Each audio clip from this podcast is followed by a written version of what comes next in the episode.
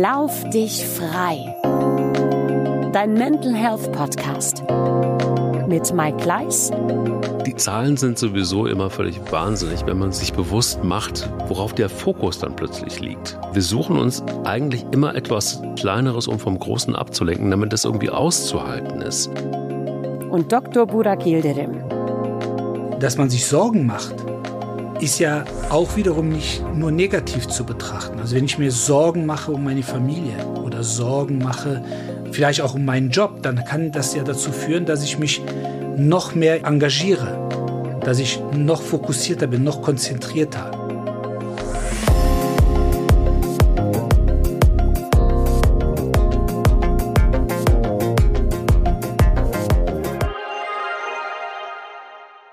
Mein lieber Borak, ich äh, gestehe, ich habe nach der letzten Folge einfach mal ganz gemütlich alle Leitprodukte in die Tonne getreten und, äh, und habe mir erstmal eine schöne kalte Original Cola gegeben.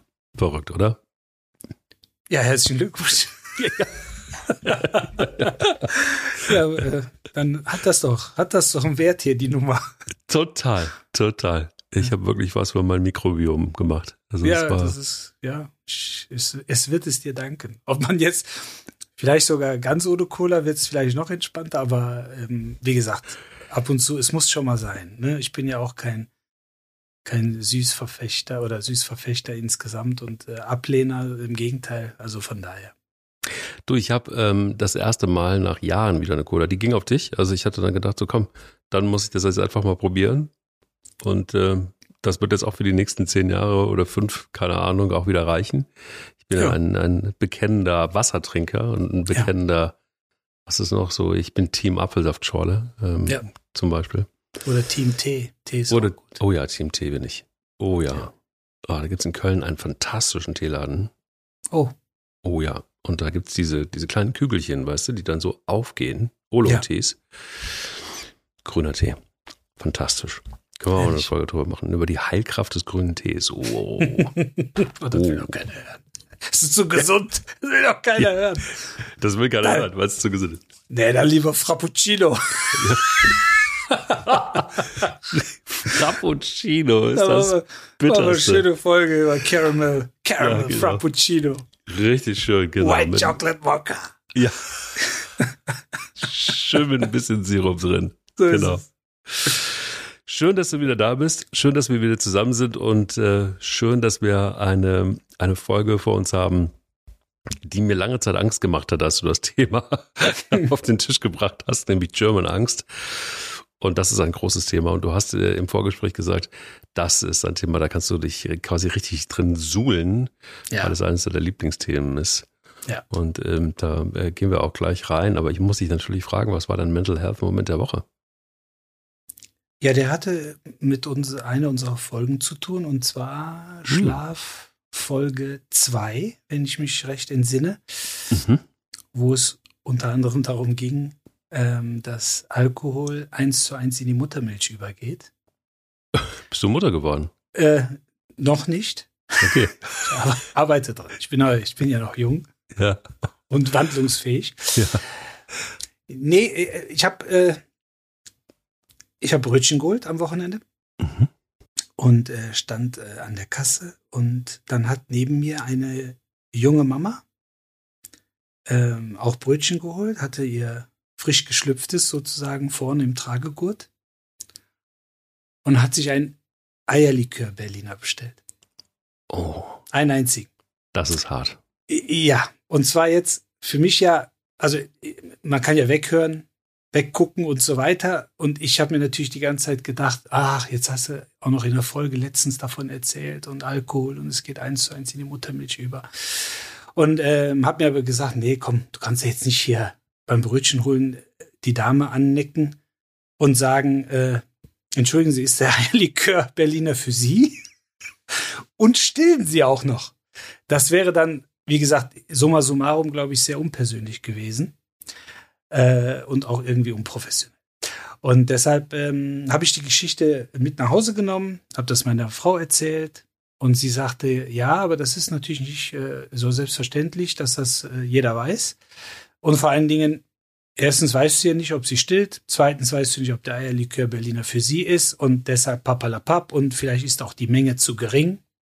Lange Rede. Aber der eigentliche Mental Health Moment war, als meine Frau mir sagte, wie sie davon erfahren hat, dass man äh, eben, wenn man Alkohol getrunken hat, idealerweise nicht stillen sollte. Und hat mir die Geschichte erzählt von einer Mitschülerin, die mit, äh, glaube ich, knapp 18 ähm, Mama geworden ist, mit ihr zur Schule ging. Und dann haben die sich getroffen und ähm, dann hat sie quasi beim Gespräch hat sie die Milch abgepumpt, die Muttermilch abgepumpt und weggeschüttet während des Gesprächs. Und dann hat meine Frau damals gefragt, was machst du denn da? Warum gibst du denn die Milch nicht deinem Kind? Und dann hat sie gesagt, nee, ich war gestern feiern. Und dann würde der das auch kriegen. Und das hat sich bei ihr, sie war damals auch 18, so eingebrannt, dass sie für sich dann, die trinkt jetzt nicht in, Ma in Mengen oder in Massen, sondern wenn dann wirklich sehr gediegen und sehr wenig, aber trotzdem, das hat sie für sich so behalten, dass es für sie natürlich dann automatisch klar war, wenn sie mal Kinder bekommt äh, und dann auch noch mit so einer Knalltüte wie mir, dass sie äh, sozusagen nicht Alkohol trinken wird während der Stillzeit und während der Schwangerschaft. Und ähm, und dann ist mir klar geworden, Mensch, du, du Depp, du hast das bei drei Schwangerschaften nicht einmal mit deiner Frau besprochen. Also einfach nur mal so fallen lassen. Ach so, Schatz, nicht, bitte nimm mir das jetzt nicht übel, aber du weißt ja, wie das ist mit Alkohol und Schwangerschaft, mit Alkohol und Stillzeit. Sondern das war wie, ich sage jetzt mal, so ein beiderseitiges Verständnis für die Sache, ohne darüber zu sprechen. Jetzt unabhängig, ob ich jetzt vom Fach bin oder nicht, spielt ja keine Rolle. Ähm, und äh, das fand ich als meine Frau dann sagte, das hat sie mit 18 gesehen, abgespeichert und dann war das für sie klar, fand ich total beeindruckend. Ich meine, die Frau beeindruckt mich sowieso sehr häufig, aber ich fand es einfach echt total beeindruckend, wie sie das, wie das für sie klar war und äh, wie entspannt sie dann auch darüber reden konnte und äh, ja, das fand ich toll. Ziemlich wunderbarer Moment und vor allen Dingen das alles wegen einem Eierlikör Berliner. Das muss man sich vorstellen. Ja, die, das sind die der, der, der kleine Zauber des Alltags. Kleiner Zauber des Alltags. Und das ist, da, da, liegen sie rum, die Momente, die Mental Health Momente der Woche. Ja, ich kann dir von meinem erzählen. Und äh, das war ein sehr bewegender und auch, wie soll ich sagen, ein, ein Moment, wo ich, also von dem habe ich immer ein bisschen Angst gehabt. Und ähm, der ist dann passiert und dann war es gar nicht so schlimm, wie das so oft so ist. Aber es ist natürlich auch, es halt nach. Und es ist auch etwas reinigend gewesen, weil ich, ähm, wenn du etwa etwas längere Zeit irgendwie Respekt hast oder Angst hast und dann liegt es hinter dir, dann hat es tatsächlich wirklich was mental ähm, Heilendes fast schon. Und ähm, weil du da einfach dann durch bist. Und es gab eine Situation zwischen mir und meinem Vater, also wirklich sehr persönlich. Und ähm, mein Vater erzählte mir einfach so relativ hm, unaufgeregt, dass er merkt, dass er doch sehr alt geworden ist. Und dass er verschiedene Sachen äh, nicht mehr so richtig gut kann.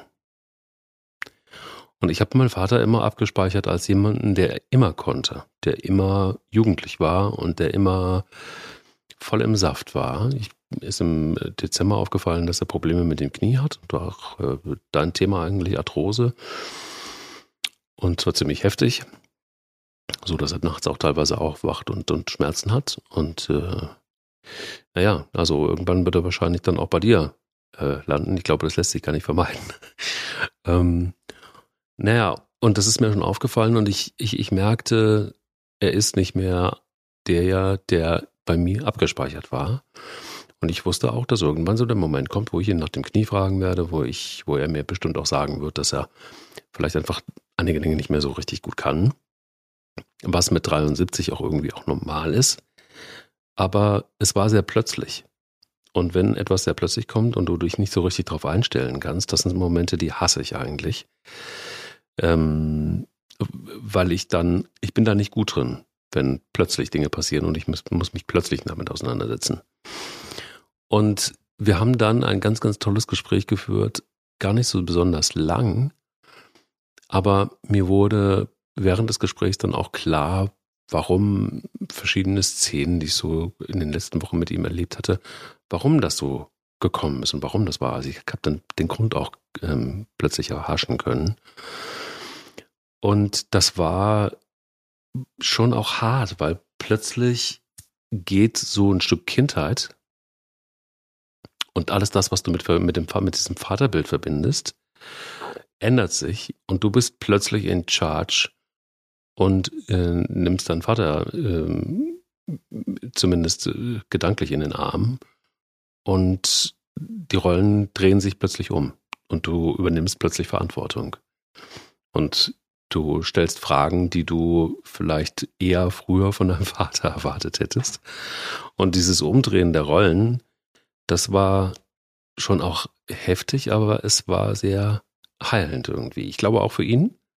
Ich habe noch nicht drüber gesprochen mit ihm, aber ich glaube auch für ihn, weil er dann einfach auch was losgeworden ist, was ihm wahrscheinlich auch schon etwas länger auf der Seele brannte und äh, oder lag. Und äh, ja, und, und, und jetzt haben wir die Möglichkeit, äh, eine andere Bar mit einer anderen Basis zu gucken, was wir damit anfangen. Das ist eigentlich ganz schön. Ja, toll, sehr persönlich auch. Ja, das war's, das war's, in jedem Fall. Aber, ähm, naja, es hat was mit Angst zu tun. Und ähm, ich glaube nicht, dass es German Angst ist, aber hol uns doch doch vielleicht mal rein, überhaupt generell in, in deine Definition von German Angst und warum sie für dich ein Thema ist, ähm, ja, dass das so wichtig ist. Also richtig ähm, klar wurde mir das Thema, weil man lebt ja auch so in den Alltag hinein, nimmt gewisse äh, Emotionen wahr, gewisse Ängste, Furcht, Furchtsituationen, aber ähm, so eine kollektive Furcht, so eine generalisierte Angst ähm, war für uns natürlich äh, gerade auch aus medizinischer Sicht während der Corona-Zeit, mhm. gerade in den Anfängen. Und ähm, wo wir, wo ich persönlich in der Moderation möchte ich mal fast sagen, ich bin ja am Ende des Tages kein Virologe, so wie ich mich da reingefräst habe. könnte ich vielleicht eine Art Zusatzbezeichnung beantragen. Nein, aber Spaß beiseite. Es war eine sehr intensive Zeit, weil ich persönlich mh, hm, gerade aus der, aus der Familienecke und aus dem nahen Umfeld äh, ja sehr damit konfrontiert worden bin, nach dem Motto, du bist ja Arzt, du wirst das schon wissen. Und aber gleichzeitig das Gefühl hatte, ja, eigentlich weiß ja die ganze Welt irgendwie nicht so richtig, was, was da los ist. Mhm. Und äh, da hat man dann schon auch im weiteren Verlauf äh, unheimlich viel ähm, ja, Angstverhalten und auch äh, eine gewisse Einstellung zur Angst miterleben dürfen, ähm, die man ja aber für sich selber versucht musste, so zu rationalisieren, dass man ja Antworten geben kann und idealerweise auch noch Zuversicht vermitteln kann. Gerade wenn es dann um die eigenen Eltern geht.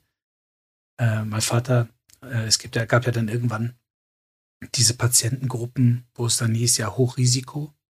Ja. Und äh, wenn ich so die, das Täterprofil bei meinem Vater so vor Augen äh, nehme, dann war der ganz oben in diesem Ranking.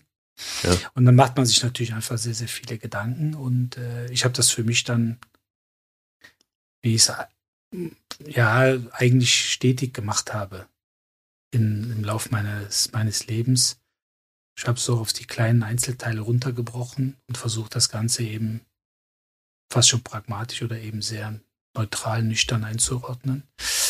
Aber das hat mir einfach nochmal gezeigt, äh, wie man eben im Kollektiv äh, sich fürchten kann.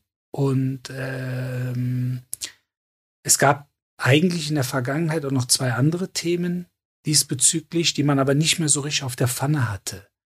Das war einmal die Finanzkrise in Amerika, mm. 27, 28, die man sich dann so in Deutschland irgendwo auch fast zu eigen gemacht hat. Alleine schon mit dem, mit dem Verhalten, äh, ja, was mache ich mit meinen Finanzen? Das mhm. hat bis heute sehr, sehr viele eigentlich fast gelähmt.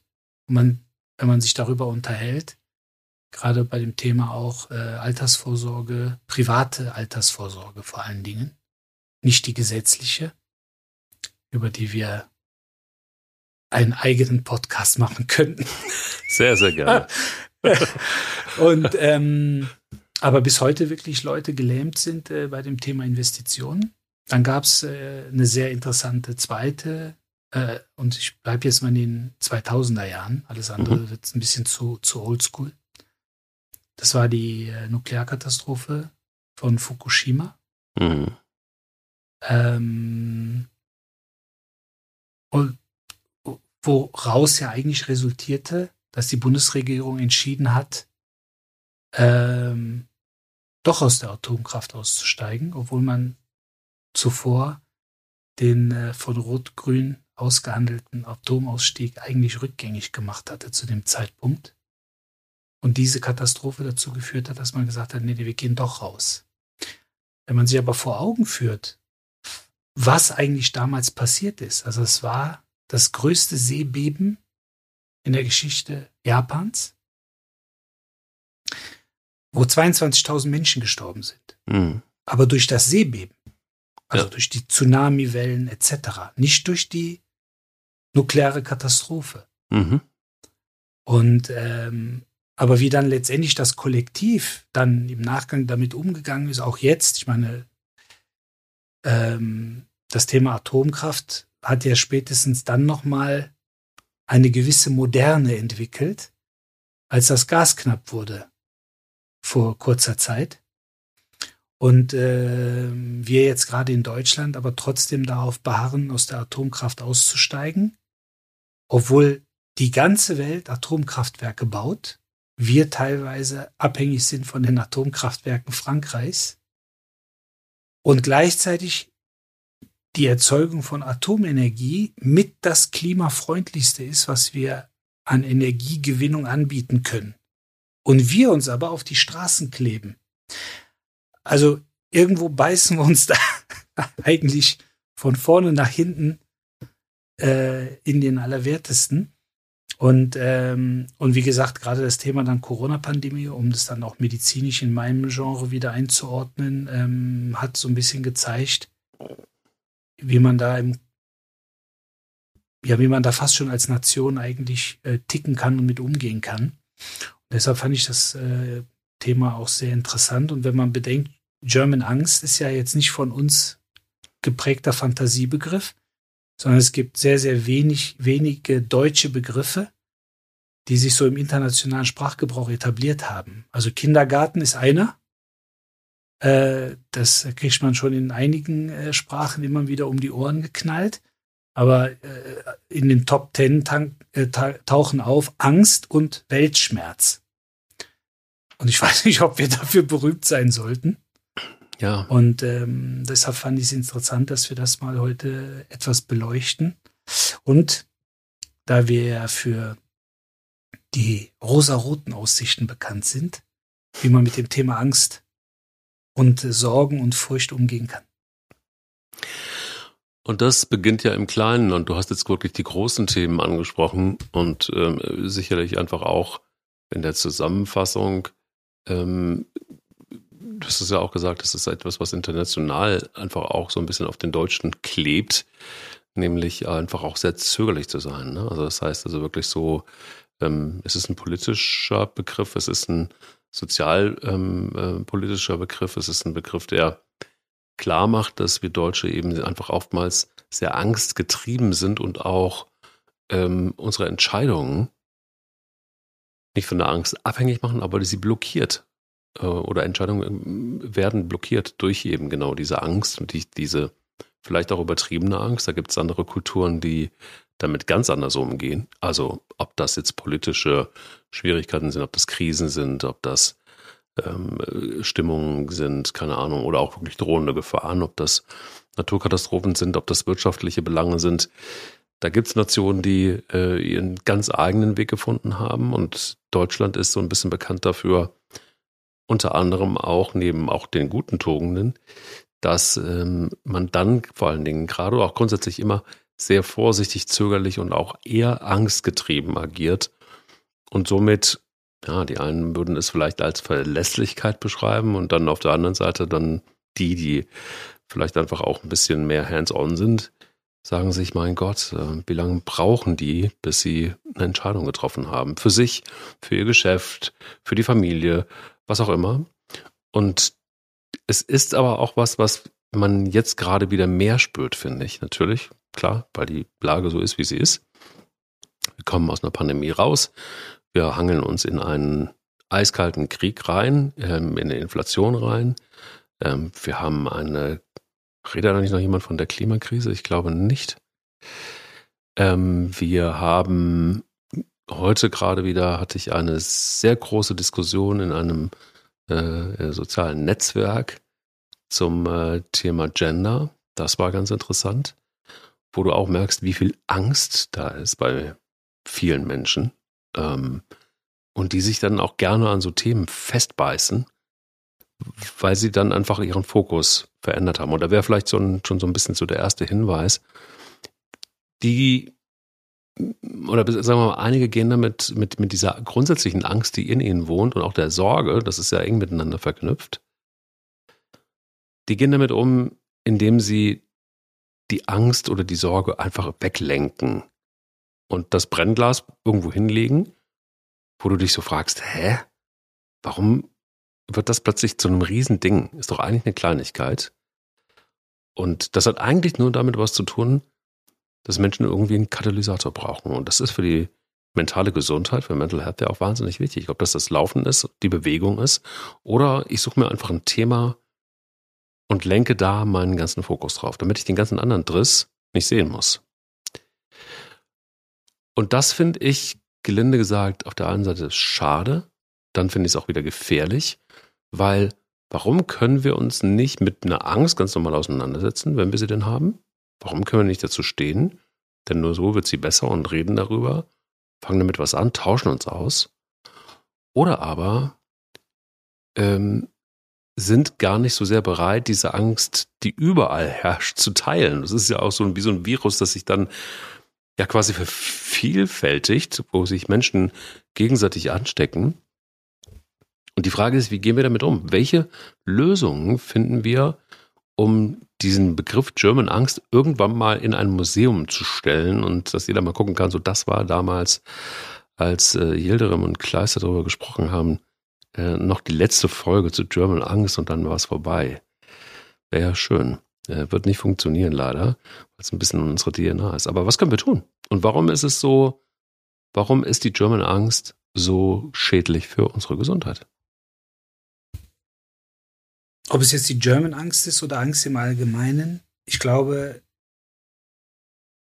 was uns schwer gelingt, ist die Angst zu interpretieren. Das bedeutet rational versus irrational. Also ich glaube, eine rational begründete Angst, wenn ich äh, auf einer Safari bin und fall vom Jeep und dann kommt eine kommt ein Löwenrudel auf mich zu. Ich glaube, das ist relativ klar, dass das eng werden könnte. Wahrscheinlich. Die Wahrscheinlichkeit aber auch gleichzeitig auf der, auf der Straße, ich sage jetzt mal von einem Auto erfasst zu werden, die ist auch sehr real, sehr rational. Aber darüber machen wir uns eigentlich kaum Gedanken, wenn wir die Straße überqueren. Vor allen Dingen, wenn wir das auch noch tun mit Kopfhörern. Und letztendlich auch uns das akustische Warnsignal so ein Stück weit fehlt, weil wir irgendwie Musik hören. Äh, wir gehen laufen mit Musik oder hören dann Podcast, Lauf dich frei. Ganz, ganz interessante, ganz interessantes Sendung ja. auf allen gängigen Streaming-Kanälen. Ja. Ähm, aber dann haben wir es sehr, sehr viel auch mit irrationalen Ängsten zu tun. Und äh, ich glaube, wenn uns da eine Kategorisierung gelingen würde, ähm, dann könnten wir auch letztendlich gesund mit Angst umgehen. Weil wir auch nicht vergessen dürfen, Angst ist ja, ja so ein ureigener Instinkt, den wir auch irgendwo besitzen. Also Angst ist ja etwas, was in unserer DNA fast abgelegt ist. Ja. Und uns eigentlich beschützt. Weil gerade, wenn wir mal auch da so ein bisschen prähistorisch zurückreisen, ähm, und äh, wir kommen nochmal zu dem Thema wilde Tiere und ge gewisse oder Urwald und Dschungel. Und wir streifen da so durch, also nicht wir, sondern unsere Vorfahren. Und auf einmal, äh, ja, raschelt's irgendwo in den Blättern und äh, in der Hecke. Dann gibt's eben zwei Möglichkeiten. Entweder da springt jetzt irgendwas raus und äh, killt uns. ja. Oder wir sind so ein bisschen äh, fokussiert und letztendlich auch äh, in diesem äh, äh, Flucht- und äh, Fluchttrieb und retten unsere Haut. Und äh, jetzt ist natürlich die Frage, wer gibt denn dann DNA weiter? Also der, der mutig in die Hecke gesprungen ist und am Ende gekillt wurde, oder der, der gesagt hat, ah, das könnte eng werden, also verdünnisiere ich mich mal lieber. Und die DNA wird weitergegeben und diese Information von denen, die überlebt haben. Deshalb ist das bei uns ein Stück weit drin. Gibt es wunderbare Versuche auch mit ganz, ganz kleinen Kindern, äh, noch im Säuglingsalter, die ja eine gewisse Angst haben vor irgendeinem Getier. Also Schlangen, Spinnen. So, die müssen wir natürlich heutzutage fast, also in der Kölner City, wenn da die eine Spinne entgegenkrabbelt, das wird wahrscheinlich keine hochgiftige sein, aber irgendwie hat man trotzdem so in, in sich drin, ach, das ist nicht cool. Und, ähm, und deshalb, äh, wie gesagt, muss man so ein bisschen für sich entscheiden, äh, was ist rational, was ist irrational. Äh, Felix Lobrecht hat das äh, vor kurzem im Spiegel thematisiert und äh, gesagt, die meisten Ängste, die ich im Grunde empfunden habe in meinem Leben, waren irrational. Und ähm, weil natürlich unser Gehirn, das muss man auch letztendlich wissen, ja mit dem sogenannten Negativitätsfehler arbeitet. Der Psychologe Leon Winscheid hat das in seinem Buch Besser fühlen, direkt im ersten Kapitel, sehr, sehr gut beschrieben, dass wir letztendlich, also dass unser Gehirn eigentlich überreagiert. Aber trotzdem immer so ein Stück weit, um uns zu schützen. Also um uns zu, ja, ich sage jetzt mal auch irgendwo zu, zu, zu erregen, eine, eine positive Anspannung aufzubauen, um letztendlich uns mit der Situation, in der wir uns ängstlich befinden, auseinanderzusetzen.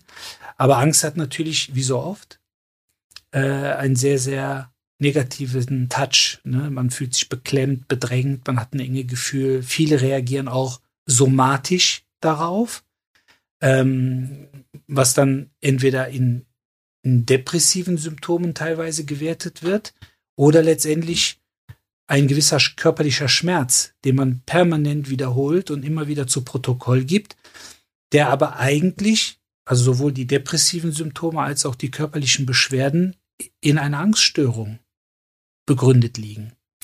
Und deshalb ist natürlich gerade die psychologische Gesprächsführung oder die Psychotherapie, die zielt natürlich genau darauf ab, letztendlich Ursachenfindung zu betreiben. Äh, ist das, was man von sich gibt, ist das, was man annonciert, als Beschwerden äußert, ist das ein Symptom oder ist das letztendlich am Ende tatsächlich strukturell ursächlich äh, zu untersuchen? Und ähm, deshalb glaube ich, muss man sich ja im wahrsten Sinne des Wortes seinen Ängsten stellen. Und äh, in der Angsttherapie werden ja auch gerade diese Themen immer wieder verfolgt. Also ob das Platzangst ist und man wird dann doch mit engen Plätzen und engen Räumen in Verbindung gebracht oder in, in, in Berührung gebracht. Letztendlich geht es äh, eben darum, sich tatsächlich äh, Aug in Aug äh, seine Angst zu stellen, diese auch zu verbalisieren, idealerweise, aber noch besser ist, wenn man sie einordnen kann. Und ähm, ich glaube, viele irrationale Ängste äh, haben viele. Das muss auch nicht krankhaft sein. Also man muss das auch so ein bisschen sicherlich unterscheiden zwischen ich sage jetzt mal einer Pathologie, einem krankhaften Wert, einer, einer äh, Angststörung und eben ja diesen irrationalen Ängsten und Sorgen, die man sich macht, äh, wenn man beispielsweise abends zu Hause im Bett liegt und auf einmal hört man ein Geräusch. Man denkt instinktiv daran, ui, da ist, das muss ein Einbrecher sein. Die Wahrscheinlichkeit, dass es entweder die Katze war ein Kind aufgestanden ist oder der Partner in die falsche Richtung geschnarcht hat, ist wesentlich größer. Und äh, da helfen auch kaum, wenn man sich einmal so ein bisschen da verrannt hat, äh, kaum äh, äh, Zahlen äh, der, der, äh, von Seiten der Polizei, dass sich die Einbrecher, also die Einbruchszahlen eigentlich reduzieren. Oder Angst vor Kündigungen. Ne, dass man Angst hat, gekündigt zu werden. Obwohl, wenn man sich mal die Jobsituation anschaut, man sich die Jobs aussuchen kann. Man kann hm. Bedingungen stellen. Hm. Aber man hat einfach im Hinterkopf, um Gottes Willen, was ist, wenn ich gekündigt werde, dann stehe ich auf der Straße. Ja, Pustekuchen. Niemand steht auf der Straße heutzutage. In Amerika, äh, in Spanien, äh, kann man bis zu 600.000 Euro verdienen, wenn man da ein, äh, wenn man da auswandert, mit einem ganz, ganz niedrigen Steuersatz, weil die einfach Fachkräftemangel haben. Also das haben wir übrigens auch, nicht nur in der Politik, sondern äh, in allen Fachbereichen. Und ähm, dementsprechend braucht man diese Ängste streng genommen nicht zu haben. Aber es gibt ein wunderbares Beispiel der irrationalen Angst und das ist der weltweite Terrorismus. Ähm, wenn man sich die Zahlen vor Augen führt und auf der Zunge zergehen lässt, also die Anzahl der getöteten Personen durch Terror in 2020 lag bei 29.400 laut Statista. Tote durch Alkohol pro Jahr alle zwölf Sekunden liegt bei knapp drei Millionen. Ich habe aber noch nie Johnny Walker, Captain Morgan oder Jim Beam in den Top Ten der meistgesuchten Verbrecherlisten des FBIs gesehen. Obwohl die drei zusammen mehr Leute töten als der Islamische Staat. Aber Terrorismusbekämpfung Systeme etc. werden finanziell unheimlich unterstützt. Aber eigentlich müssen wir so ein bisschen was gegen Alkoholaufklärung machen und die Gelder ja. so ein bisschen umleiten. Ja, das sowieso. Also da bin ich sofort dabei. Ich bin auch, ähm, auch gerne dabei, wenn es um Aufklärung von Kranken, Krankheiten gibt, äh, geht, die keiner so richtig auf dem Radar hat. Also Thema, wir hatten es auch schon mal davon, irgendwie Thrombose und Lungenembolien. Ja. Äh, 100.000 Menschen sterben da in Deutschland jedes Jahr dran. Das ist ja. nur in Deutschland. Nur in Deutschland. Ja. Nur und wir sprechen von 29.000 durch Terrorismus weltweit. Ja, jeder ist zu ja. viel, ne? Also ich glaube, ja, das, das ja, sollte definitiv. man, definitiv. sollte man nicht falsch verstehen. Aber du hast natürlich völlig recht und ich, ich glaube auch, wenn man, wenn man, also die Zahlen sind sowieso immer völlig wahnsinnig, wenn man sie dann mal auseinanderklambüstert und wenn man sich bewusst macht, ähm, wie, ja, wie verrückt teilweise, das ist ja eigentlich das, was ich vorhin auch gesagt habe, worauf der Fokus dann plötzlich liegt. Ne? Also wir, wir, wir suchen uns eigentlich immer etwas meistens etwas gefälligeres, kleineres, um vom Großen abzulenken, damit das irgendwie auszuhalten ist. Ich habe mich und, und es beginnt ja bei den kleinen Dingen, und das, das sagte ich vorhin ja auch schon. Ich habe mich relativ lange mal ähm, mit einem sehr, sehr guten Psychoanalytiker unterhalten, Axel Böhmer in Bonn. Schöne Grüße. Ähm, das ist jemand, der, der, der, der sehr, sehr breit aufgestellt ist. Er gibt Supervision für andere Psychotherapeuten. Ähm, der hat in großen Unternehmen zu tun und so weiter und so fort. Und der sagte mir, wir haben, haben auch oft über das Thema Angst gesprochen, weil es mich interessiert hat. Und ich habe, irgendwann sagte der zu mir, Herr Kleis, ganz ehrlich, Sie haben ja immer zwei Möglichkeiten. Steht Ihnen ja total frei. Also entweder Sie Sie akzeptieren ihre Angst und schrauben sich da rein und dann wird das ihr Thema und dann blockiert sie das und sie kommen keinen Schritt weiter. Oder aber sie schaffen es einfach, die Hürde zu nehmen und damit was anzufangen. Und das klingt so einfach, aber er sagt, es macht gar keinen wirklichen Sinn. Also man kann das machen, man kann sich daran suhlen, wie, wie das eben auch viele Deutsche machen, Stichwort German Angst. Aber es hilft nicht, um weiter nach vorne zu kommen. Und bedeutet, in irgendeiner Form musst du was damit anfangen. Du musst mit der Angst, egal wie sie auch ist, manchmal ist es ja auch nur die Angst, ähm, wieder etwas in Angriff nehmen zu müssen, weil es kein anderer tut. So.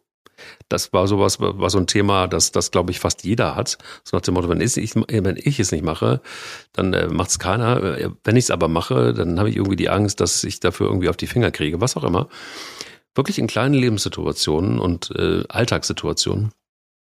Und das war für mich wirklich augenöffnend, dass dieser Satz, Sie können das so machen, Sie können sich da reinsuhlen, aber es bringt Sie nicht weiter. Sie, Sie haben immer die Alternative, das auf die Seite zu packen, zu sagen, ja, alles klar, okay, gut, aber dann muss ich es irgendwie machen oder ich muss was damit der Situation anfangen, dann äh, ist im blödesten Fall habe ich nichts gewonnen, aber verloren habe ich auch nichts so richtig.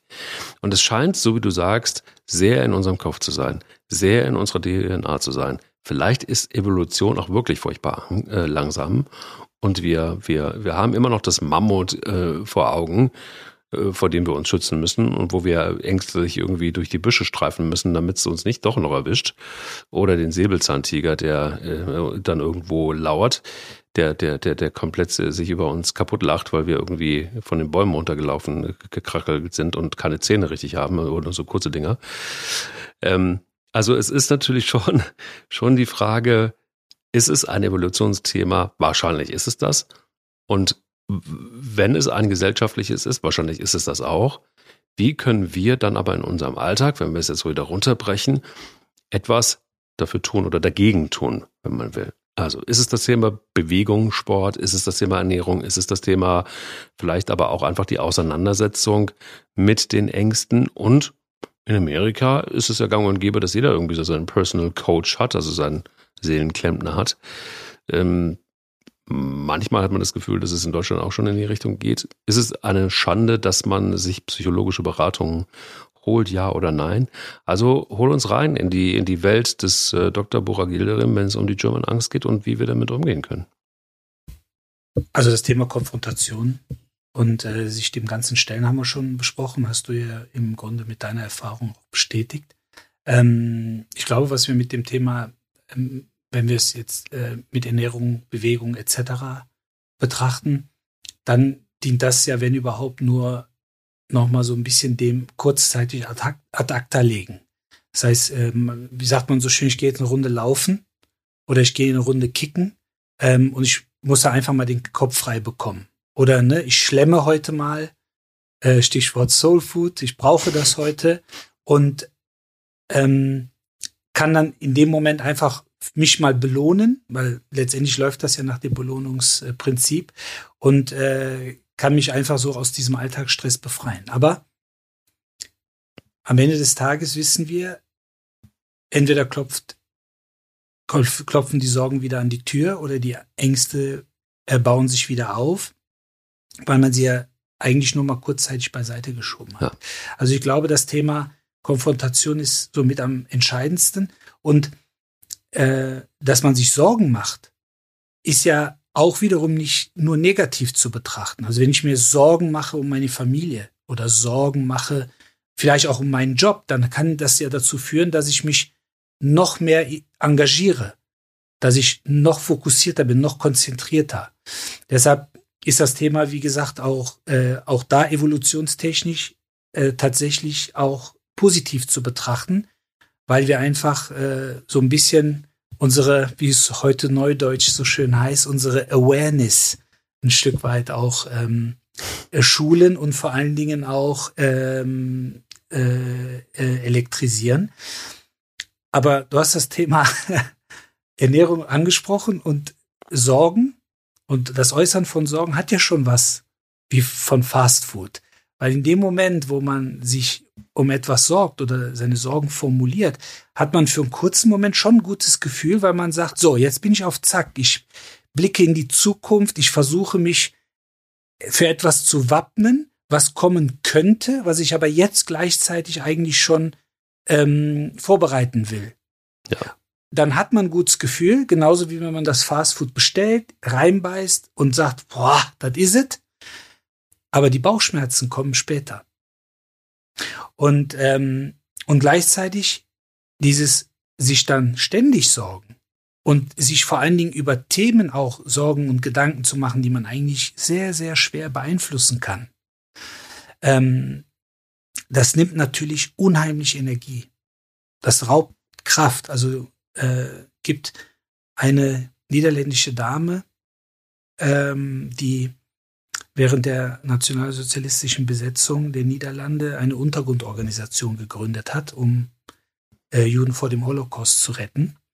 Äh, Corrie ten Boom heißt die Dame und die hat das mal wunderbar formuliert äh, mit den Worten, die Sorge nimmt dem Morgen nicht seinen Kummer, sondern dem Heute seine Kraft. Und äh, da steckt natürlich viel drin und sie ist, glaube ich, in einer Zeit groß geworden und hat sich entschieden, Leuten zu helfen. Äh, ich glaube, da ging es tatsächlich um Angst ums eigene Leben. Und ähm, auch von solchen Persönlichkeiten, glaube ich, können wir lernen. Also wenn wir uns versuchen, in Situationen hineinzuversetzen, die wir ja selber am eigenen Leibe gar nicht zu spüren bekommen. Also ich will das gar nicht verharmlosen, also mit, mit keiner Silbe, aber es spielt sich immer noch seit einem Jahr immer noch ein Krieg in der Ukraine ja. ab, der medial immer mehr eigentlich ja so in das Alltagsgeschäft untergeordnet wird. Aber am Anfang hatten sehr, sehr viele Angst, ja, was ist, wenn das jetzt auch noch zu uns rüberschwappt, nach Deutschland und ein globaler europäischer Krieg wird und die USA und sich China einschalten. Auch da gab es eine unheimliche Sorge davor oder vielleicht auch sogar eine Angst, die sich jetzt unheimlich gelegt hat, obwohl immer noch ge gekämpft wird vor Ort. So war es bei Corona auch. Am Anfang alle wegsperren. Wir werden, es werden viele sterben, etc. pp. Und wir haben jetzt eine Situation, wo Leute über Corona-Infektionen lachen, wo es keine ähm, äh, Pflicht mehr gibt, sich sozusagen zu isolieren, obwohl das Virus immer noch existent ist. Jetzt werden natürlich viele sagen, ja gut, wir haben damit zu leben gelernt. Ja, aber Leute, wir können doch nicht mit einem Krieg äh, lernen zu leben. Also eigentlich müssten wir uns doch ständig damit befassen. Was hilft uns da? Der Alltag. Wir können uns auf unseren Alltag konzentrieren und können das für eine gewisse Zeit ausblenden bzw. rationalisieren, weil wir das Gefühl haben, nee, nee, die Bomben fliegen wahrscheinlich nicht an der Ukraine vorbei und landen äh, an der deutschen Küste. In Braunschweig, ja. Und das hilft, wie gesagt, auch tatsächlich mit den alltäglichen Ängsten, die schwer greifbar sind und vielleicht auch für viele, mit denen man sich austauschen möchte, denen man sich anvertrauen möchte. Familie, Freunde, Kollegen, ähm, die das nicht greifen können. Also wenn jemand sagt, ich habe Angst vor Räumen, ich habe Angst vor Personen, ich habe Angst vor Situationen, in die ich gebracht werde, dann gibt es viele Leute, die sagen, ja, ich nicht. Wieso hast du Angst? Also man kann das nicht sozusagen auf eine Ebene bringen. Und deshalb ist es aus meiner Sicht immer ratsam, sich professionelle Hilfe zu holen, weil man letztendlich sich tatsächlich austauschen kann und man bekommt Wege aufgezeigt. Weil unsere Wahrnehmung ist sehr selektiv. Wenn wir Angst haben, dann nehmen wir Dinge wahr, die die Angst bestätigen und weniger Dinge, die eigentlich die Angst entkräften würden. Thema Impfungen während der Corona-Zeit. Ja, es gab einen Riesenbuhai. Und man hat natürlich am Ende des Tages sich an denen orientiert, die einen, eine Impfnebenwirkung hatten. Oder geschweige denn sogar einen sogenannten Impfschaden. Aber was ist mit den zahlreichen Menschen, die sie haben impfen lassen, die ja. von der Impfung nichts gespürt haben? Keine Kopfschmerzen, keine Gliederschmerzen, keine Temperatur, sondern nur den Peaks von der Impfung selber. Und letztendlich haben sich damit unheimlich viele, äh, ja vielleicht auch unnötig Ängste und Sorgen gemacht, aber letztendlich macht das am Ende des Tages phlegmatisch, es macht zögerlich, es macht misstrauisch. Ich glaube, das Thema Impfungen und Politik, äh, das hat eine eigene Sendung verdient. Also zumindest auch das, das, das Gefühl, was viele Menschen damit verbunden haben. Für uns war es in der Sprechstunde wir haben dann irgendwann auch sogar Impfungen angeboten. Wir sind da rein orthopädisch, sportmedizinische, unfallchirurgische Praxis, aber wir haben dann irgendwann gesagt, pass auf, wir müssen die Leute, die sich impfen lassen wollen, mit den Impfungen versorgen, damit dieser Quark auch irgendwann mal aufhört. Ja, weil ich glaube, jeder, der sich einigermaßen damit beschäftigt hat, und ich habe das, wie gesagt, auch ein bisschen tun müssen, weil es ein bisschen meine Bürgerpflicht ist und weil ich, wie gesagt, meine Familie auch und meine Kunden ideal supporten wollte, ähm, für mich war das, also ich konnte damit ganz nüchtern und sachlich umgehen. Es hat mich trotzdem sehr viel Substanz gekostet, weil ich gemerkt habe, dass ich mich in Diskussionen und auch in Emotionen manchmal ähm, äh, verliere, wenn es um das Thema ging. Aber ähm, für mich war im Grunde klar, auch für meine Familie damals, ein Virus, was Ende 2019 ausgebrochen sein soll, Ende Januar 20, 2020 in München das erste Mal nachgewiesen wurde nach einer Konferenz. Wir dann im Rheinland im Februar Karneval feiern und Mitte März das Land abriegeln.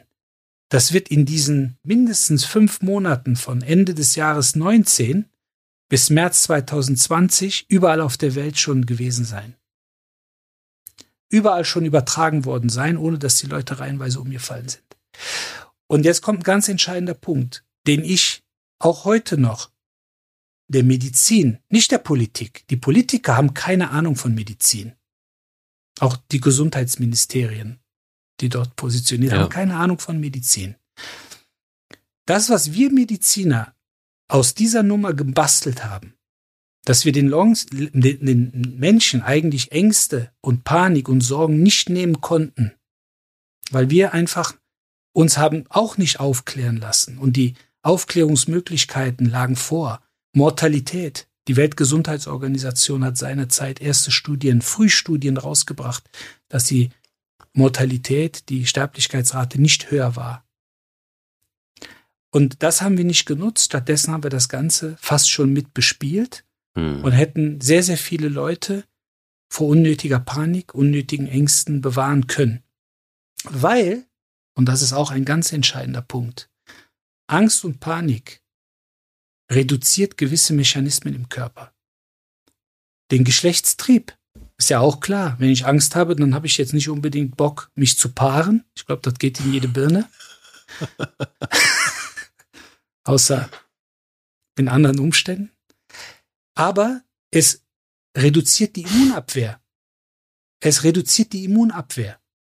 Das heißt, jemand, der Angst hat, jemand, der panisch ist, ist anfälliger, gesundheitlich anfälliger. Und dann habe ich für mich immer die Frage gestellt, woran erkranken diese Menschen in der Corona-Zeit? Am Virus selber? Oder sind die Symptome, die damit einhergehen, bis zur Intensivpflichtigkeit und bis vielleicht auch in den Tod, ist das auch eine Form und eine Reaktion, die durch die Angst und die Panik erzeugt worden ist. Leute in einen Raum zu sperren, keine Besucher empfangen zu dürfen und letztendlich eigentlich von den von der Nachrichtenlandschaft zu hören zu bekommen, das ist ein weltweites Virus, es ist noch unbekannt und gefährlich. Wie wahrscheinlich ist denn, dass ein Laie, der das für sich nicht rational einordnen kann, wenn denn sogar die Profis, die Mediziner es nicht einordnen können angeblich? Wie soll dieser Mensch keine Symptome entwickeln, die aufs, die auf das Virus, also die mit dem Virus begründet sein können, gar keine Frage. Ich glaube, da gibt es genug Studien, die belegen, ne, dass äh, auch andere Viren Erkrankungssymptome machen können. Aber ich glaube, was man einfach verpasst hat bis heute, weil wir immer noch Menschen haben, die mit Mundschutz in die Öffentlichkeit treten, also nicht in geschlossene Räume, sondern in den Park mit Maske, ähm, dass wir es nicht geschafft haben, diese Ängste von den Leuten eigentlich zu nehmen. Wir haben irgendwann die Pandemie für begonnen erklärt und irgendwann für beendet erklärt. Und dazwischen haben wir ein medizinisches Vakuum geschaffen. Ja, nicht nur das, sondern auch ein kommunikatives Vakuum. Ne? Also das Problem ist ja auch, dass du gar nicht mehr, also wenn du jetzt noch einfach noch kurz mal vielleicht noch zur Pandemie, aber du hast im, im Grunde genommen kannst du es ja niemandem mehr wirklich erklären, ähm, wenn man einfach mal aus der Nebensicht, Draufsicht versucht, das zu betrachten, was, äh, du hast es gesagt, Mitte März dann passiert ist, der komplette Lockdown. Und ähm, dann haben wir ja jetzt dieses Jahr haben wir Karneval gefeiert, als ob einfach gar nichts gewesen wäre. So, ne? Wir gucken uns aber auch keine Zahlen mehr groß an. Es gibt sie ja, wir gucken sie aber nicht mehr an. Wir ähm, kennen jetzt die Impfstatistiken nicht, aber ich weiß auch nicht mehr, ich wüsste zum Beispiel auch gar nicht mehr, bei der wievielten Impfung sind wir jetzt eigentlich angekommen? Ist es die vierte, ist es die fünfte oder ist es, keine Ahnung. Und alleine das ist schon irgendwie irre genug, wenn du dir vorstellst, dass wir vor zwei Jahren noch völlig panisch waren. Dass wir, ähm, dass wir schrumpelige Hände bekommen haben, die sind fast weggeätzt, weil wir einfach nur noch mit Sakrotan rumgelaufen sind, irgendwelchen Fläschchen. Ähm, ich weiß, dass wir, dass es aberwitzige, kennt jeder und weiß auch noch jeder, aberwitzige Szenen gab mit Familie, die wir nicht mehr umarmt haben. Ähm, das ist alles noch nicht lange her. Und plötzlich war das alles auch gar nicht mehr notwendig. Plötzlich verhält man sich, als ob nichts gewesen wäre und auch die Politik verhält sich, als ob nichts gewesen wäre und auch Medien. Also wo sind die letzten Corona-Ticker? Wo sind die? Sind die alle irgendwo, keine Ahnung, verschütt gegangen oder so? Und, und schlimm finde ich, es hat ja alles Ängste befeuert. Also die German Angst, die sowieso existiert, nochmal ein Turbo reingegeben. Und wir haben ja schon Zahlen, äh, die alarmierend sind, denn 25 Prozent der Bevölkerung leidet mindestens einmal im Leben an einer Angststörung. 12,5 Prozent an extremer Schüchternheit, 12,1 Prozent Angst vor Dingen oder Tieren. Du hast die Spinnen in Köln angesprochen, die ja wahnsinnig giftig sind, streckenweise. Ähm, Tiger, die da auch rumlaufen, mitten über den Ring einfach um die Ecke biegen. Guck mal, der Tiger. Der Tiger, genau. Panikstörungen, Platzangst 6,1 Prozent, 5,7 Prozent Beklemmungsgefühle. Also wir sind aufgeladen eigentlich mit dicken, fetten Zahlen, das sind jetzt nur Prozentzahlen, aber es das mal um bei 80 Millionen, dann kommt schon ein Sümmchen zusammen. Ja. Das ist eigentlich Wahnsinn. Und das sind jetzt noch die normalen Zahlen. Das ist, da ist Corona noch nicht mit reingerechnet. Also, ich frage mich, gehen wir eigentlich noch gut miteinander, miteinander um und gehen wir mit Ängsten überhaupt einigermaßen gut um? Ich würde jetzt einfach mal pauschal sagen, eher nicht. Und wenn es um die Politik geht, wenn es da um Herrn Lauterbach geht, da habe ich sowieso meine eigene Meinung zu. Ähm, verstehe immer noch nicht, wie der Mann Minister werden konnte, aber das ist da nochmal noch mal eine extra Folge wahrscheinlich auch wert. Müssen wir mal zu anlagen. Ich würde auch gerne, ich würde ihn gerne selber mal fragen, wie er sich so fühlt als Gesundheitsminister. Ich würde ihn gerne mal fragen, wie er zur einen oder anderen Entscheidung gekommen ist und warum er Dinge propagiert hat, die plötzlich dann auch nicht mehr gelten. Und alles hat dazu geführt, mal abgesehen von Herrn Lauterbach, den ich jetzt hier gar nicht bashen will, aber alles hat dazu geführt, dass eben dieser Turbo in die Angst noch mit reingekommen ist. Und dann erleben wir nicht nur was Persönliches, ich habe jetzt gerade eben die, die Statista-Zahlen zitiert, sondern plötzlich werden Teile, große Teile unserer Wirtschaft lahmgelegt. Plötzlich wird der Alltag nicht mehr richtig funktionieren. Plötzlich sind Menschen so gelähmt, dass Innenstädte wie ausgestorben sind. Und, und, und, und, und. Und der Tsunami kommt erst noch. Ich habe gerade noch mit einem Kunden gesprochen letzte Woche, der sagt mir, wir wissen noch nicht, ob wir den Vertrag verlängern können mit der Kommunikationsagentur. Und zwar deshalb, weil unsere Kunden nur noch in den Büchern bis, mit, bis im Sommer haben. Da haben die noch Aufträge. Danach nichts mehr. Mhm. Das ist der Tsunami von Corona. Da sind wir noch nicht. Der wirtschaftliche. Da sind wir, der wirtschaftliche. Ja. Ja. Da sind wir noch nicht, da sind wir noch nicht bei Ukraine und Krieg, da sind wir Richtig. noch nicht bei Inflation, sondern wir sind erstmal nur beim Tsunami. Das Wasser ist zurückgegangen, jetzt kommt die Welle. Und dann kommt schon wieder die nächste Angst. Also wir rattern, um das mal verkürzt zu sagen, von einer Angst in die nächste. Daran beteiligt sind wir selber erstmal und dann kommen Medien mit dazu, dann kommt Politik mit dazu. Und über allem so empfinde ich das, steht das Thema Vertrauensverlust.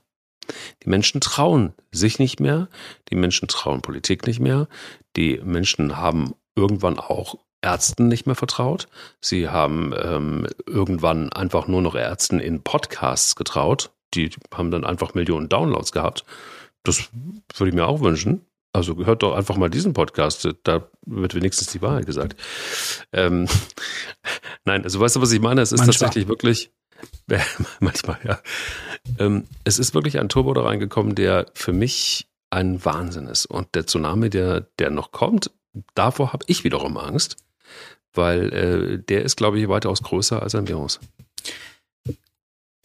Du hast den wirtschaftlichen Tsunami angesprochen. Und es gibt aber einen Tsunami, der alles in den Schatten stellen will, nämlich der psychische, der psychologische Tsunami. Genau. Mhm. Weil wir haben uns, wir haben uns, ja, ich möchte es mal ein bisschen übertreiben vielleicht. Wir haben uns eine ganz, ganz frische Generation eigentlich herangezüchtet, die in der Corona-Zeit über ja zwei Jahre, knapp drei Jahre, eigentlich psychisch malträtiert wurde. Nämlich ganz, ganz viele Kinder, ganz viele Kinder, die ja eingeschult wurden oder das erste Mal in den Kindergarten gekommen sind, ja. mit, mit Maske und dann auf einmal wieder zu Hause. Dann haben sie, ich habe das mal ganz kurz erwähnt in einer Folge, dass Eltern Kinder weggesperrt haben, wenn die Corona positiv waren. Also es hört sich so ein bisschen bizarr an, das hört sich so ein bisschen an, fast wie aus einem Film. Aber das wurde, also mir persönlich, wir haben Leute im Bekanntenkreis gehabt, wir haben Kunden in der Praxis gehabt, die das erzählt haben, als wäre es das Normalste der Welt. Und ähm, letztendlich, und das ist, glaube ich, ganz, ganz wichtig für die Zukunft, wenn wir mit Ängsten von Bekannten, Freunden, Familie, mit den Ängsten der eigenen Kinder umgehen, dass wir einfach wissen müssen, dass Ängste erlernt werden können, erfahren werden können und leider auch vermittelt werden können. Deshalb Appell auch wirklich an, an, an mich, an meine ärztlichen Kollegen, an Eltern, an Lehrer, an Trainer, Coaches und so weiter. Wir müssen uns im Klaren darüber sein, wenn wir mit jemandem sprechen, dass wir sehr überzeugend sein können, auch sehr negativ überzeugend sein können und im Grunde auch Menschen, wie gesagt, in Angst und Schrecken versetzen können. Und ähm, es gibt eine Studie, die leider, muss man sagen, äh, im Tierbereich durchgeführt worden ist, um das auch nochmal zu verdeutlichen. Und zwar hat man, äh, die Universität in Zürich hat diese Studie durchgeführt. Man hat Mäusebabys quasi traumatisiert in Angst versetzt, indem man sie mehrere Stunden nach der Geburt sozusagen unmittelbar von den Müttern getrennt hat. Das muss man wissen. Ich als alter Mäusewanderer und Mäuseflüsterer weiß das, dass die männlichen Mäuse quasi nicht an der Aufzucht beteiligt sind, sondern das läuft komplett alles über die Mütter. Also wie bei den Menschen auch, möchte ich fast ja. sagen. Deshalb kann man Biologie. das so ein bisschen übertragen. Das ist Biologie, ja. Das ist Biologie. So, und dann hat man letztendlich dafür gesorgt, dass diese Mäuse, Babys, mehr oder weniger, ja, quasi wie so ein bisschen depressiv waren, äh, ähm, Scheu hatten vor großen offenen Räumen und hellerem Licht. Weil letztendlich können die sich ja am Ende des Tages nicht artikulieren. So, dann hat man gewartet, bis diese Mäuse geschlechtsreif wurden. Hat dann nur die männlichen Mäusebabys, die vorher traumatisiert wurden, genommen Sobald sie geschlechtsreif wurden, hat man die gepaart mit normalen Mäusedamen, die nicht traumatisiert waren. Und die Nachkommen hatten das gleiche Verhaltensmuster wie die traumat traumatisierten Väter. Und letztendlich stellte sich dann natürlich die Frage, wie ist das übertragen worden? Da aber jetzt wieder die traumatisierten Mäusebabys, die als Vater nicht an der weiteren Aufzucht beteiligt sind, sozusagen nicht nach der Entbindung einwirken konnten, musste das letztendlich über die Gene vermittelt worden sein. Hm. Also mit anderen Worten, dass letztendlich ein Verhaltensmuster übertragen werden kann. Und jetzt wird's noch interessanter. Dann hat man sich gedacht, kriegen wir das aus diesen Nachkommen, die das geerbt haben, wieder raus? Und hat einen weiteren Versuch gemacht und hat denen sozusagen Bewegungsfreiheiten gegeben, hat denen letztendlich äh, positive Umweltreize, größere Räume, in dem Fall leider größere, größere Käfige angeboten. Und dann hat sich das Verhaltensmuster wieder normalisiert. Und das ist, glaube ich, eine ganz entscheidende Thematik. Wenn wir Ängste erlernen und erfahren, dann können wir sie auch verlernen. Oder was ich ganz schön finde, so als, ja, so als Sinnbild, äh, Ängste sind wie ein ja ungeliebter Gast, der kommt, der geht, bis man ihm Hausverbot erteilt. Und ähm, das setzt aber eben voraus, dass wir uns tatsächlich mit dieser Thematik auseinandersetzen. Und ein ganz, also fast, das war so wie so ein ähm, positiver K.O., den ich eigentlich immer den Leuten dann im, im direkten Gespräch versetzt habe. Ich habe gesagt, schaut mal, viele Kollegen, Ärzte, Ärztinnen natürlich, ähm, Pflegepersonal etc., die haben in der hochinfektiösen Zeit in den Krankenhäusern gearbeitet, haben Leute versorgt, haben ähm, äh, Patienten auf der Intensivstation versorgt. Nur die, die sich infiziert haben, wurden publik.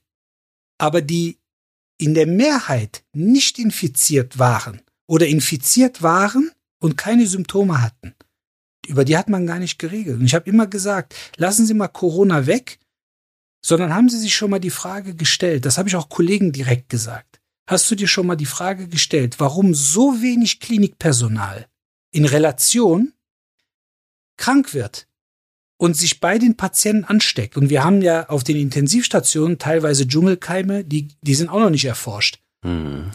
Und die, das Personal steckt sich sicherlich an, und auch in der Corona-Zeit, obwohl die Masken hatten, also weil in der Umkleide habe ich keine Maske.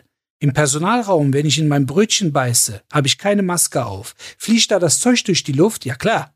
Atme ich das ein und ob. Und trotzdem wurden die Leute nicht krank und sind nicht gestorben. Aber der entscheidende Faktor ist, diese Leute haben, meine Kollegen an der Front, haben in der Regel keine Angst. Die haben keine Angst, sich anzustecken. Wenn man jemanden mit HIV am Operationstisch liegen hat, hat man keine Angst, sich anzustecken. Dieser Mensch wird versorgt, obwohl man sich theoretisch mit dem Skalpell in die Hand schneiden könnte und theoretisch ganz unwahrscheinlich in Relation wieder anstecken könnte. Aber diese Menschen haben keine Angst gehabt.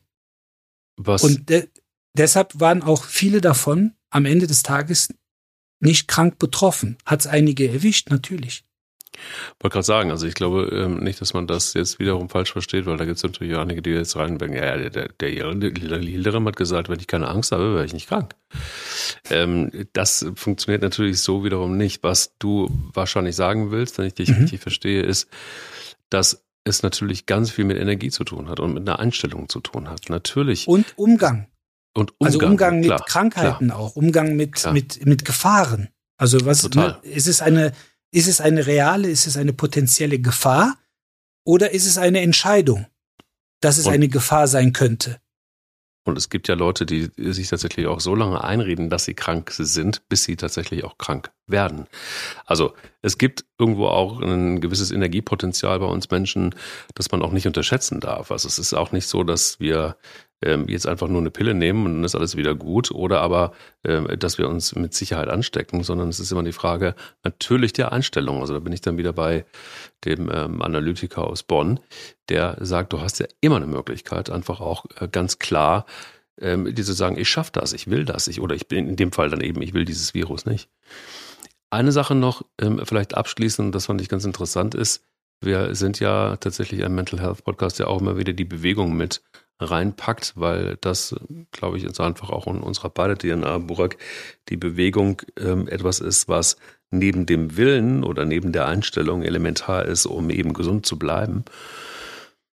Ähm, brutal ist, laut KKH ist es so, dass ähm, während, ähm, während der Corona-Pandemie, da war es so, dass offensichtlich bei Männern äh, die psychischen Merkmale Erkrankungen deutlich höher waren als bei den Frauen.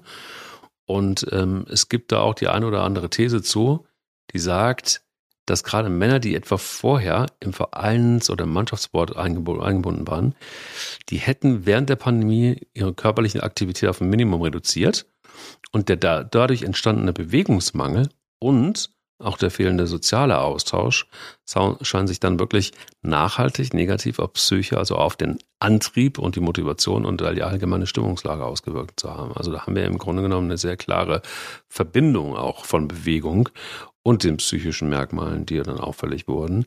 Und das ist etwas, wo man eigentlich nur sagen kann, wenn es darum geht, die German Angst, um den Bogen nochmal zum Anfang der, der Episode zu ziehen, zu lösen, braucht es einfach auch vielleicht ähm, eine gewisse Form von Bewegung. Wir müssen auf uns achten. Wir müssen irgendwie gucken, dass wir dass wir letztendlich einfach mental fit bleiben, uns mit der Angst auseinandersetzen, um Entscheidungen treffen zu können, aber auch trotzdem beweglich zu bleiben, trotzdem auch was für unseren, ähm, für unser Immunsystem zu tun, trotzdem auch etwas für unser Sozialsystem äh, zu tun, weil der Mensch nun mal ein sozialer, ein soziales Viech ist und ohne das ähm, ohne soziale Kontakte geht er eben einfach auch ein. Und das macht auch natürlich Angst. Einsamkeit macht Angst. Dementsprechend, also all diese Komponenten gehören ja auch äh, tatsächlich komplett zusammen. Und man hat immer die Möglichkeit, im Kleinen und im Größeren sich auch anzuvertrauen, gerade in diesen äh, sozialen Situationen. Ähm, und, und letztendlich auch durch den Sport und durch die Geselligkeit eben auch abzuschalten und teilweise auch zu merken, vielleicht, oh, ich mache mir da so einen Kopf drüber, aber das, was der mir gerade erzählt hat, das ist ja eine ganz andere Palette, das ist eine ganz andere Dimension. Und vielleicht hilft das auch schon mal, das ein oder andere an eigener Sorge und an eigener ähm, ja, Angst äh, zu relativieren und zu lindern.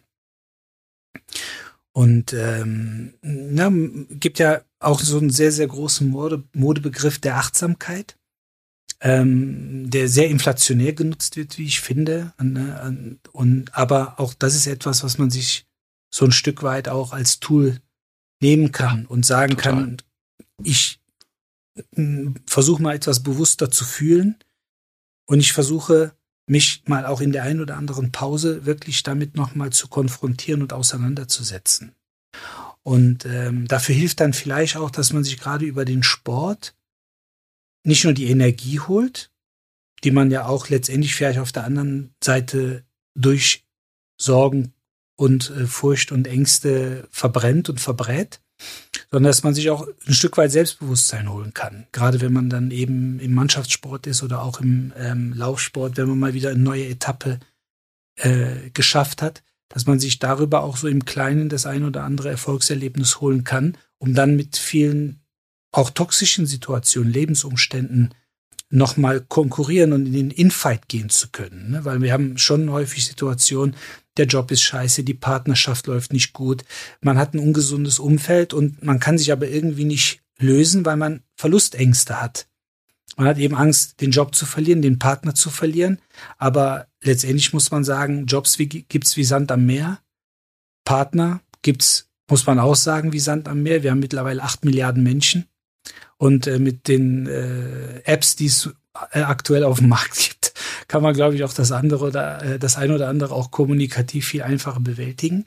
Aber ich glaube, es kann eben unheimlich helfen, ja, stabiler zu werden, auch körperlich und eben mental stabiler, um dann wirklich mit diesen Themen ähm, sich auseinanderzusetzen. Ja, das war ein, ein, ein sehr schöner Diskurs und ein, ein, ein sehr schöner Aufschlag in die German Angst und in die ganzen Verästelungen. Wir haben jetzt schon wieder über eine Stunde und es ist wieder so, dass ich mir denke so, okay, wo ist jetzt die Zeit hin? Wahrscheinlich kannst du über, über Angst, werden wir auch immer wieder drüber sprechen, bin ich mir ziemlich sicher, weil es auch einfach ist, was uns noch eine Zeit lang begleiten wird und wahrscheinlich auch so den Mensch. Wir werden es wahrscheinlich auch innerhalb des Podcasts nicht lösen können, aber zumindest haben wir erste Anregungen schon mal hoffentlich zu euch rübergeschmettert. Ähm, nächste Woche sehen wir uns äh, wieder, wir beide und äh, der Rest hört uns mit äh, einem Thema, das wir noch ausdiskutieren müssen, weil wir, glaube ich, ein, ein, eins auf der äh, Agenda haben und wo wir noch gucken müssen, ähm, kleiner Spoiler, wird es das werden oder wird es das nicht werden? Es bleibt spannend. Burger, ich danke dir für heute und ähm, bin sehr auf nächste Woche gespannt und äh, wünsche dir erstmal eine erfolgreiche und gesunde Woche. Sehr gerne, das wünsche ich dir auch. Bis bald. Bis bald. Lauf dich frei. Dein Mental Health Podcast. Eine Produktion von Goodwill Run. Wir denken Marken neu.